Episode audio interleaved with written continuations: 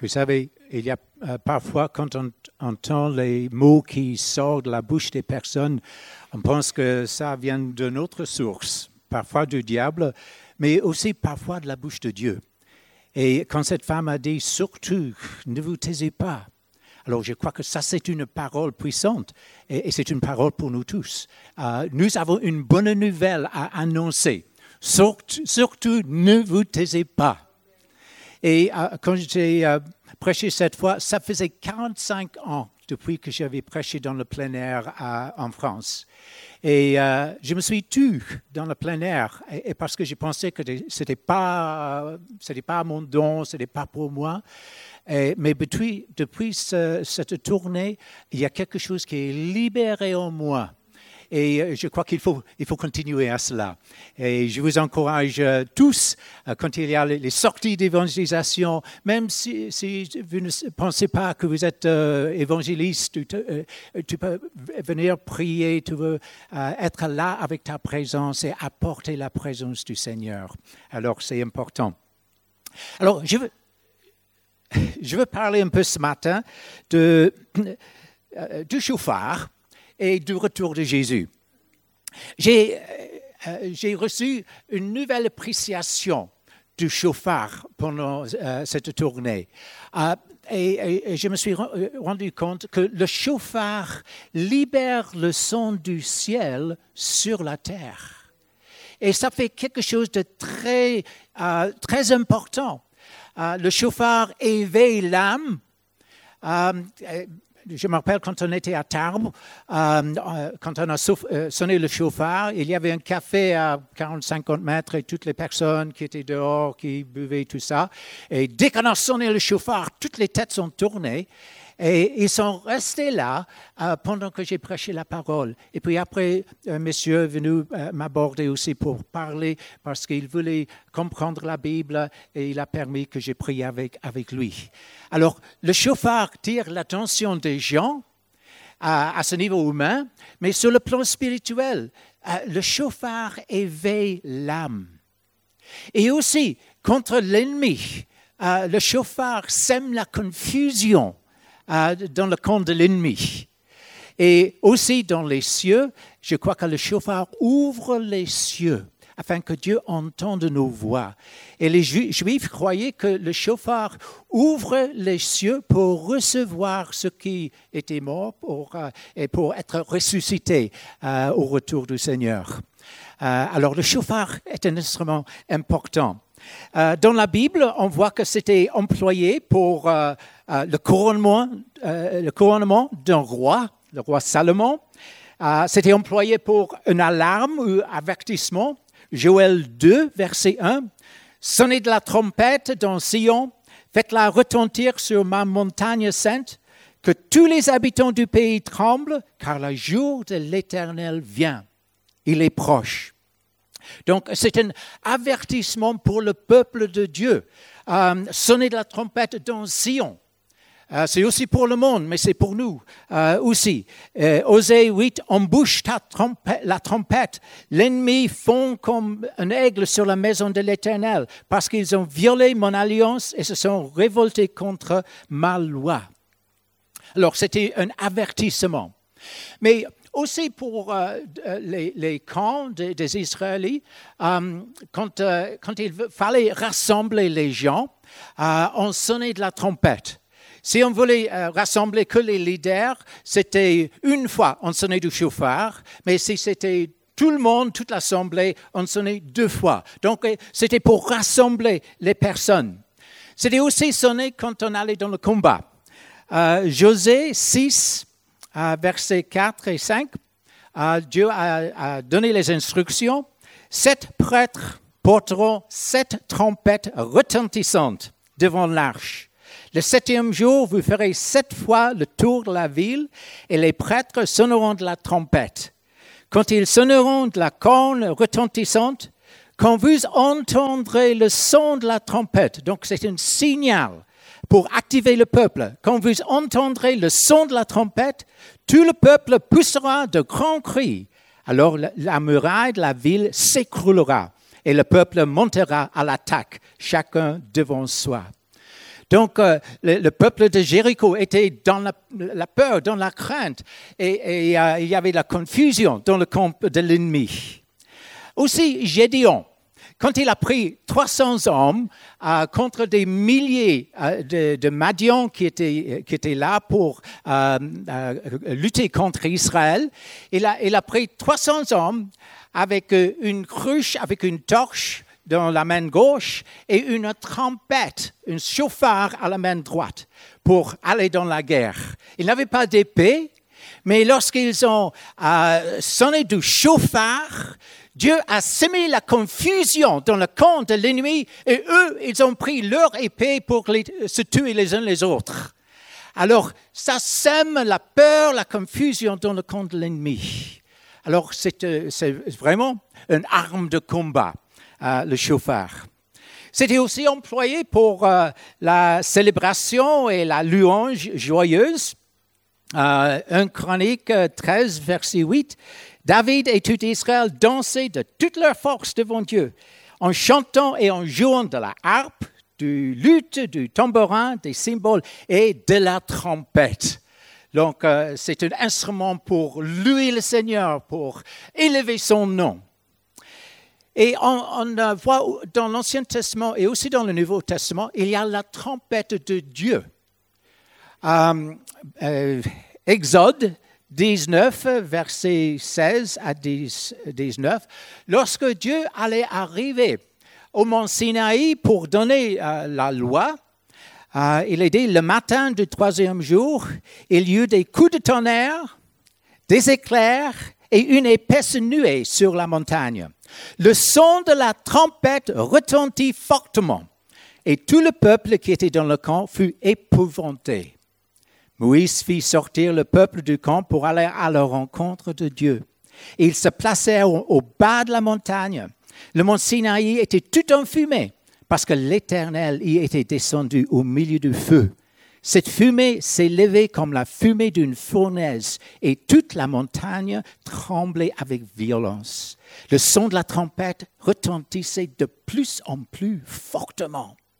Moïse parlait et Dieu lui répondait à haute voix.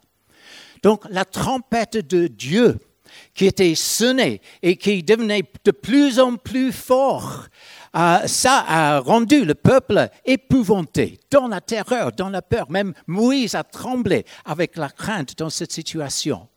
Alors ça, c'est quand Dieu est descendu sur le mont Sinaï. Et Jésus va revenir. Et, il y aura le son de la trompette pour euh, euh, son retour. Aussi pour euh, les, les Juifs, il y avait la fête des trompettes. C'était la première des fêtes de l'automne, le premier jour du septième mois, Rosh Hashanah, donc euh, le nouvel an euh, civil, Yom Teruah. Et Jésus est mort, ressuscité, et il est ascendu, il est monté au ciel et il a déversé euh, le Saint-Esprit aux trois fêtes des printemps. Donc, euh, la, Pâque, euh, la Pâque et les prémices et la Pentecôte. Alors, ce que Jésus a fait, ça correspondait à ces fêtes juives. Et euh, Asher Tratter de Revive Israel, il a dit que ça semble bibliquement logique que les événements des derniers temps auront lieu pendant les fêtes de l'automne. Donc, trompette, expiation et tabernacle. Donc, le retour de Jésus la tribulation, le millénium et les choses de la fin. Euh, on ne sait pas le jour, euh, on ne sait pas l'heure quand Jésus va revenir, mais il se peut bien qu'on connaisse la saison. Donc, euh, l'automne, la, fête des trompettes, si euh, Trateur et autres ont raison dans cela. Certainement, la trompette signale le temps de la fin et le retour de Jésus y est central. Et aujourd'hui, et pendant cette tournée, quand nous avons soufflé du chauffeur, c'était pour annoncer que Jésus-Christ revient. Alors, on veut annoncer ça euh, à l'Église ici ce matin. Jésus-Christ revient. Il l'a promis lui-même en Jean 14, il a dit, je vais vous préparer une place.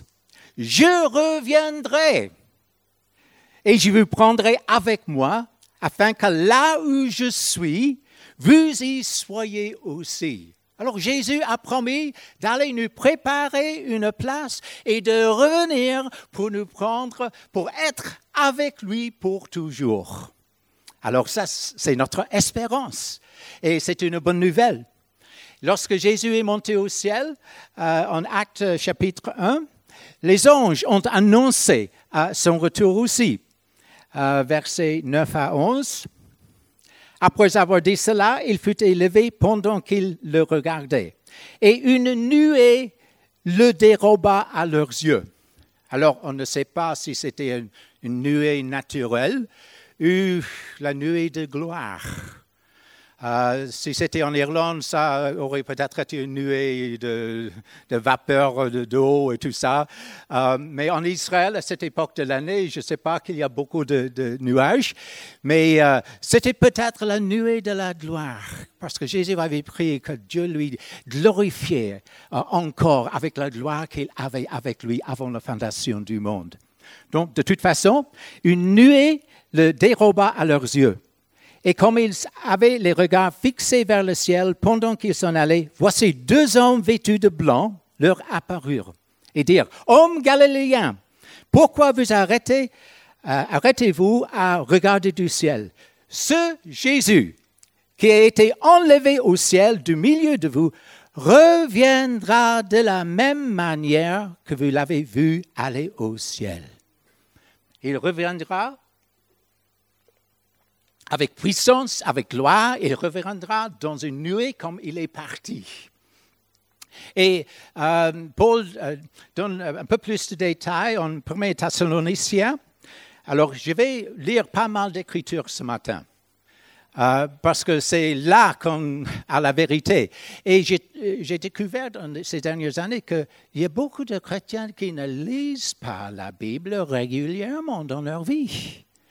Alors, euh, la Bible même nous dit de, euh, donner attention à la lecture de la Bible.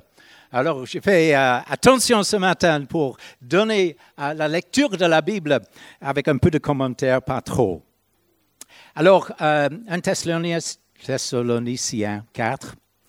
Nous ne voulons pas, frères et sœurs, que vous soyez dans l'ignorance au sujet de ceux qui sont morts, afin que vous ne soyez pas dans la tristesse comme les autres qui n'ont pas d'espérance.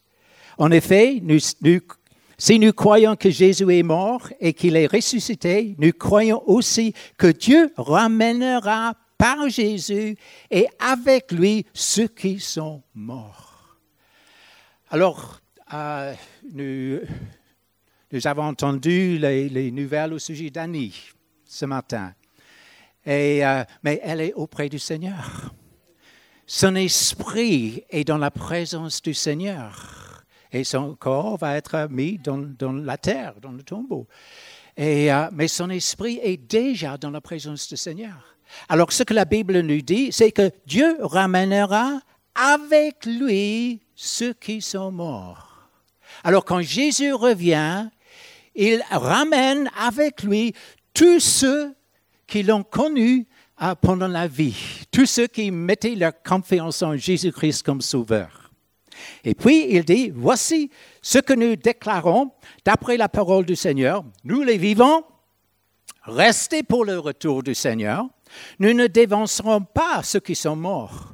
En effet, le Seigneur lui-même a un signal donné à la voix d'un archange et au son, au son de la trompette de Dieu. Alors, la trompette de Dieu à Mont Sinaï, ça, c'était fort. Et ça devenait de plus en plus fort.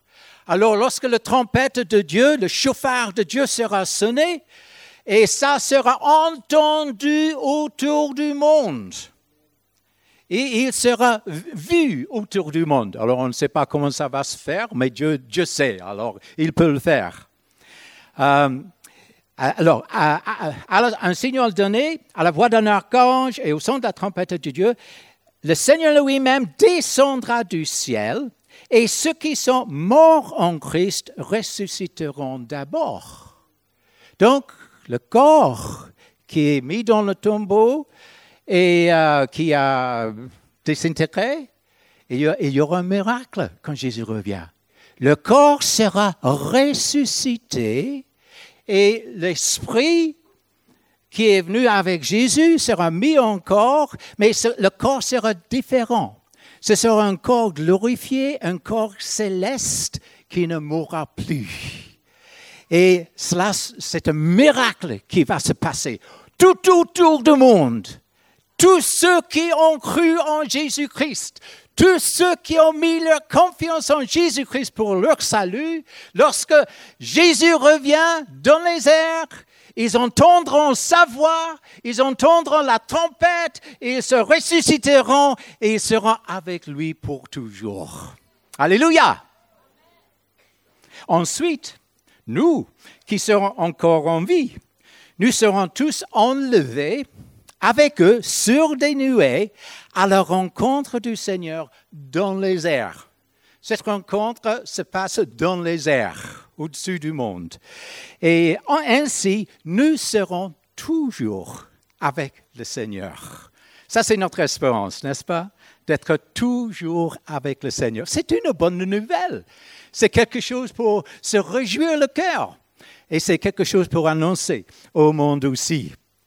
En Matthieu 24, euh, verset 30, Jésus lui-même dit, alors le signe du Fils de l'homme apparaîtra dans le ciel. Tous les peuples de la terre se lamenteront et ils verront le Fils de l'homme venir sur des nuées du ciel avec beaucoup de puissance et gloire. Il enverra ses anges avec la trompette retentissante et ils rassembleront ceux qu'il a choisis des quatre coins du monde, d'une extrémité du ciel à l'autre. Alors quand Jésus revient et quand nous sommes euh, enlevés pour être avec lui, c'est les anges qui vont nous rassembler euh, de quatre coins du, monde pour être avec lui euh, pour toujours. Merci Seigneur, on attend cela. Et je vais regarder quelques euh, écritures dans l'Ancien Testament aussi parce que c'était déjà prévu dans l'Ancien Testament. Daniel 12, en ce temps-là se lèvera Michael, le grand chef, le défenseur des enfants de tout, de ton peuple, et ce sera une époque de détresse, alors il y aurait des problèmes. Il y aurait la tribulation, il y aurait la persécution. Et euh, ce sera une époque de détresse telle qu'il n'y en a point eu de semblable depuis que les nations existent jusqu'à cette époque.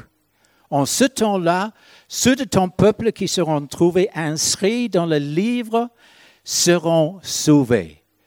Donc, ce serait un temps de difficulté, de tribulation, de détresse. Plusieurs de ceux qui dorment dans la poussière de la terre se réveilleront. Les uns pour la vie éternelle et les autres pour l'opprobre, pour la honte éternelle. Alors, euh, dans l'Apocalypse, il montre qu'entre la première résurrection et la deuxième résurrection, il y a mille ans. Donc, ceux qui euh, sont ressuscités euh, pour la vie éternelle, ça se passera quand Jésus revient. Les autres qui n'ont pas connu le Seigneur, ça se passera après le millénium, euh, d'après l'Apocalypse. Mais c'est, c'est, c'est prévu ici, c'est prophétisé par Daniel. Ceux qui auront été intelligents brilleront comme la splendeur du ciel et ceux qui ont enseigné la justice à la multitude prieront comme les étoiles à toujours et à perpétuité. Donc le nouvel état sera pour toujours et à perpétuité. Donc il y a le millénium qui se passe pour mille ans, mais après ça, c'est pour toujours. Il y aura un nouveau ciel, une nouvelle terre, et on sera avec lui pour toujours. Gloire au Seigneur. Alors, il y aura des difficultés, comme Daniel dit. Euh, et Zacharie 14 aussi parle du jour de l'Éternel. Voici qu'arrive un jour pour l'Éternel où l'on partagera au milieu de toi le butin qu'on t'a pris. Je rassemblerai, je rassemblerai toutes les nations pour qu'elles attaquent Jérusalem. Toutes les nations pour attaquer Jérusalem. Alors, je ne sais pas si c'est littéralement chaque nation ou ce sera l'ONU, qui est l'Organisation des, Nations Unies, mais de toute façon, il y aura une situation euh, au Moyen-Orient euh, qui va arriver. Et Dieu est derrière cela. Je ressemblerai toutes les nations pour qu'elles attaquent Jérusalem. La ville sera prise. Les maisons seront pillées et les femmes violées. La moitié de la ville partira en exil, mais le reste du peuple ne sera pas éliminé de, la ville. L'Éternel sortira et combattra contre ces nations, comme il combat le jour de la bataille. Ses pieds se poseront ce jour-là sur le mont des Oliviers qui est vis-à-vis -vis de Jérusalem, de côté est. Alors c'est précis où Jésus va revenir. Il va revenir euh, de là où il est parti. On était là le mois dernier, plusieurs d'entre nous. Et on, a vu euh, sur le mont des Oliviers, il y avait beaucoup de tombeaux parce que les Juifs voulaient être prêts à l'endroit où l'Éternel euh, viendra. et c'était bien de savoir que déjà, ils attendaient la résurrection des morts quand l'Éternel viendrait. Mais Jésus reviendra au même endroit et les monts des Oliviers, des Oliviers se fondra par le milieu, d'est en ouest, et une très grande vallée se formera. Une moitié de la montagne reculera vers le nord et une moitié vers le sud. Vous fuirez alors la vallée des mes montagnes, car la vallée des montagnes s'étendra jusqu'à Hatzel. Vous fuirez comme vous avez fui devant le tremblement de terre lors du règne d'Oséas sur Juda. L'Éternel, mon Dieu, viendra avec tous les saints. Alors le mot là pour saint, c'est Kodoshim. Euh, ça peut être les saints anges ou les, esprits justes. De toute façon, tous euh, vont venir. Quand l'Éternel vient, il vient avec tous ceux qui croient en lui et il vient avec tous ses anges saints. Alors ça serait spectaculaire quand l'armée céleste vient avec lui à Jérusalem. Et euh, ce jour-là, il n'y aura pas de lumière, ni froid, ni de glace. Euh, ce sera un jour unique connu de l'Éternel et qui ne sera ni jour ni nuit, mais vers le soir, il y aura de la lumière. Ce jour-là, de l'eau vive sortira de Jérusalem et coulera, euh, une moitié vers la mer morte, l'autre moitié vers la Méditerranée. Ce sera le cas été et hiver. L'Éternel sera roi de toute la terre. Alors quand Jésus revient, il va établir son royaume à Jérusalem. Donc ça sera le, quartier général du royaume de Dieu sur la terre pendant la millénium. Ce jour-là, l'Éternel sera le seul éternel et son nom sera le seul nom et verset 11. On y habitera, il n'y aura plus de menace de destruction. Jérusalem, Jérusalem sera en sécurité.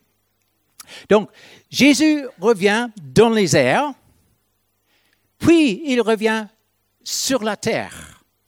Alors, euh, il y a des avis différents s'il vient tout de suite, euh, en même temps, euh, sur la terre, ou s'il y a un espace. Il y en a qui pensent qu'il y a sept ans entre ces temps-là, et pendant ces sept ans, il y a le, le, au ciel et il y a la tribulation sur terre. Et dans ce cas-là, s'il y a l'enlèvement avant la tribulation, les saints ne passeront pas par la tribulation. Mais il me semble quand même que la Bible parle beaucoup de la tribulation pour le peuple de Dieu. Alors, il me semble, et je peux avoir tort en cela, que Jésus revient premièrement dans les airs et puis tout de suite sur la terre après.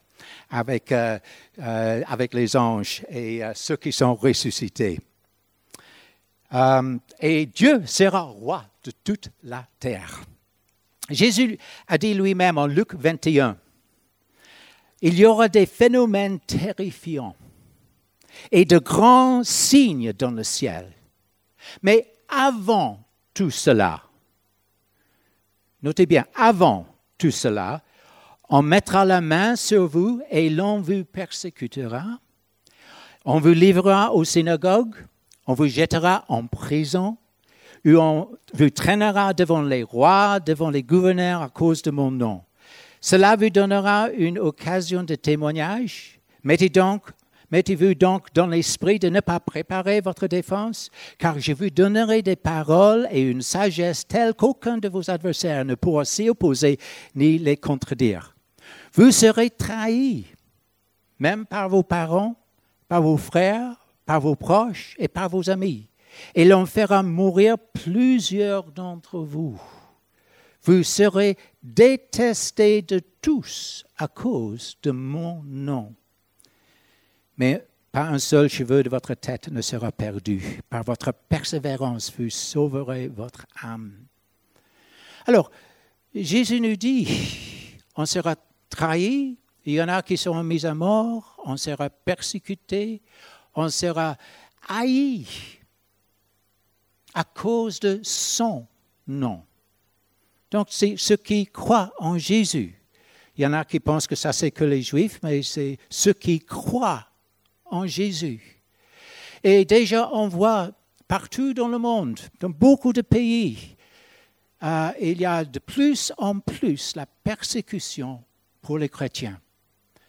Dans euh, le Nigeria, en Chine, en beaucoup de pays, il y a de plus en plus la persécution. Et je crois que ça va venir d'une forme ou d'une autre dans les pays occidentaux aussi. Déjà, c'est difficile pour ceux qui tiennent à la parole de Dieu de pouvoir parler librement de ce qu'ils pensent. Il y a vraiment une attaque euh, de la part de ceux qui vont faire avancer l'idéologie de genre et toutes les choses associées avec cela et qui ne permet pas la liberté de parler librement autre que ce qu'eux ils ils veulent dire. Et je connais une organisation en ce moment qui lutte contre cette idéologie à l'ONU et euh, euh, pour les écoles et dans certains pays. Mais ils ont subi dernièrement une attaque cyber contre leur site pour les empêcher de parler.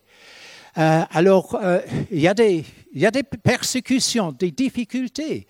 Et je ne sais pas si vous suivez dans le monde de rugby l'histoire d'Israël Folau en Australie. Euh, quand il a cité un verset de la Bible au sujet de la homosexualité, il a perdu son emploi euh, avec, l'équipe de l'Australie, avec euh, son club aussi. et maintenant, en Australie, il y a un grand débat est-ce qu'ils vont continuer à permettre la liberté, la libre expression, ou est-ce que ça ne sera plus possible? Que ceux qui ont euh, les, bonnes positions des, des, libéraux et tout ça.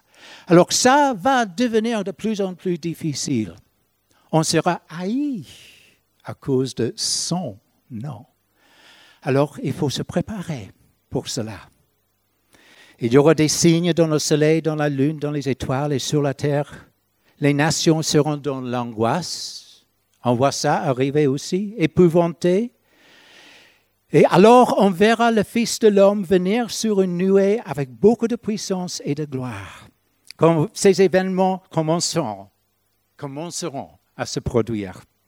Redressez-vous et relevez la tête parce que votre délivrance est proche. Et Jésus a dit, faites bien attention à vous-même, de peur que votre cœur ne devienne, devienne insensible au milieu des excès du manger et du boire et des soucis de la vie, et que ce jour ne fonde sur vous à l'improviste. Alors Jésus nous a euh, avertis qu'il faut se mettre euh, en attention. Il y a le danger que notre cœur devienne insensible à la voix de Dieu. Et qu'on ne vit pas dans la réalité de ce que Dieu dit dans sa parole. Que les choses de ce monde euh, prennent trop de place dans nos vies. L'excès de manger, de boire, les divertissements et tout cela. Et ça m'attriste quand je vois des chrétiens qui passent trop de temps devant la télé, à voir des séries qui, euh, qui ne sont que de l'immoralité, euh, l'adultère, le meurtre et, tout cela, et on passe du temps et on remplit sa tête avec ces choses-là. Pour moi, ça nous rend insensibles à la réalité aux réalités spirituelles. Alors Jésus nous dit d'éveiller, de, se mettre en garde. Et je crois que Dieu est en train de nous éveiller. Mais c'est aussi notre responsabilité de rester éveillés. Finalement, je veux lire quelques versets de Romains 13. Cela est d'autant plus important que vous savez quel temps nous vivons. C'est l'heure de vous réveiller enfin du sommeil, car maintenant le salut est plus près de nous qu'au moment où nous avons cru. La nuit est bien avancée, le jour approche. Débarrassons-nous donc des œuvres des ténèbres et revêtons les armes de la lumière. Conduisons-nous honnêtement comme en plein jour, sans orgie ni ivrognerie, sans immoralité ni débauche, ni dispute, ni jalousie, mais revêtez-vous du Seigneur Jésus-Christ et ne vous préoccupez pas de votre propre nature, euh, de la chair, pour satisfaire ses convoitises. Je crois qu'il y a une, parole euh, sérieuse euh, que nous soyons éveillés. Il y a des choses qu'il faut nous débarrasser. Les œuvres de ténèbres. Les, choses qui font plaisir à la chair, mais qui n'avancent pas le royaume de Dieu. Il y des choses à nous débarrasser, des choses à revêtir. Revêtir le Seigneur Jésus-Christ. Revêtons-nous nous de sa parole et soyons prêts pour son retour. Euh, à la fin, en euh, Apocalypse 22, quand Jésus dit, je reviens bientôt, l'Esprit et, et l'épouse disent, viens. Amen, viens Seigneur Jésus. Et puis il dit que celui qui est sanctifié se sanctifie encore. C'est le moment, c'est le temps de nous mettre à part pour le Seigneur Jésus-Christ, de nous mettre à part pour être prêts pour son retour, parce qu'on va passer l'éternité avec lui. Alors, prions ce matin.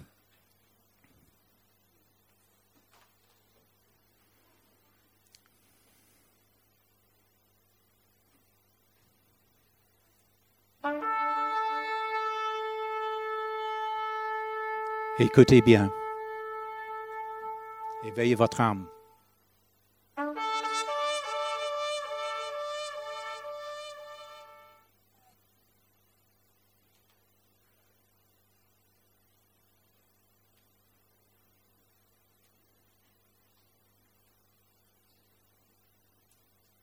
Seigneur, merci parce que tu reviens bientôt. Merci pour cette espérance que nous avons, la certitude que nous serons avec toi pour toujours. Seigneur, c'est le moment où tu nous invites à nous préparer et à nous débarrasser des choses qui nous rendent insensibles à ton esprit. Aide-nous chacun maintenant maintenant. là nous sommes, de reconnaître les choses qui nous rendent insensibles à l'esprit. Montre-nous, Seigneur. Convainc-nous. Et aide-nous à nous détourner de ces choses, à nous débarrasser de ces choses, à être sensible à ta voix, à être prêt à t'obéir être prêt à annoncer ta parole à ceux qui nous entourent, qui ont besoin de savoir que tu reviens, qui ont besoin de savoir que c'est Jésus seul qui peut les sauver, qui ont besoin de savoir que la vie éternelle, c'est en toi et toi seul. Aide-nous à ne pas nous taire, à ne pas écouter les voix de ce monde, mais à de ta voix, Seigneur. Viens parler à nos cœurs ce matin. Aide-nous à nous débarrasser de ces choses et à nous donner à toi pour attendre ton retour. Merci Seigneur. Amen.